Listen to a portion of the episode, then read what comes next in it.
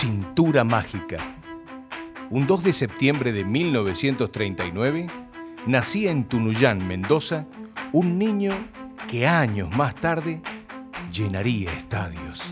Se lo consagraría como uno de los cinco boxeadores argentinos más importantes de la historia y en el 2003 ingresaría al Salón de la Fama junto a George Foreman. ¿Qué tenía de singular Nicolino Loche? Nicolino, o el intocable, era esperado por multitudes por su verdadera maestría en la defensa.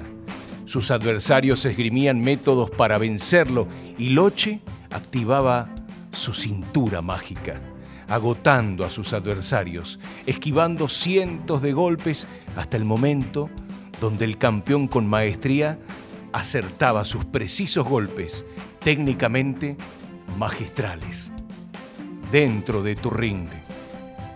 Todos los días nos deparan desafíos y debemos enfrentar situaciones inesperadas.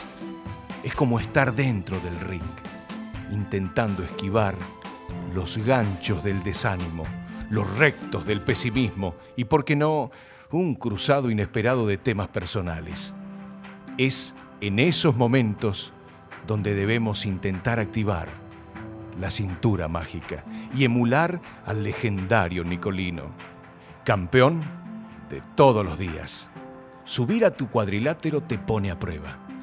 Quizás tengas días donde puedan ponerte de rodillas, pero a veces nos hace falta nos hace fuertes caer y volver a ponernos de pie.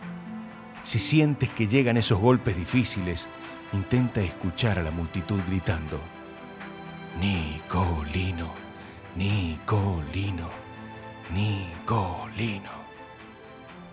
Todo lo mejor.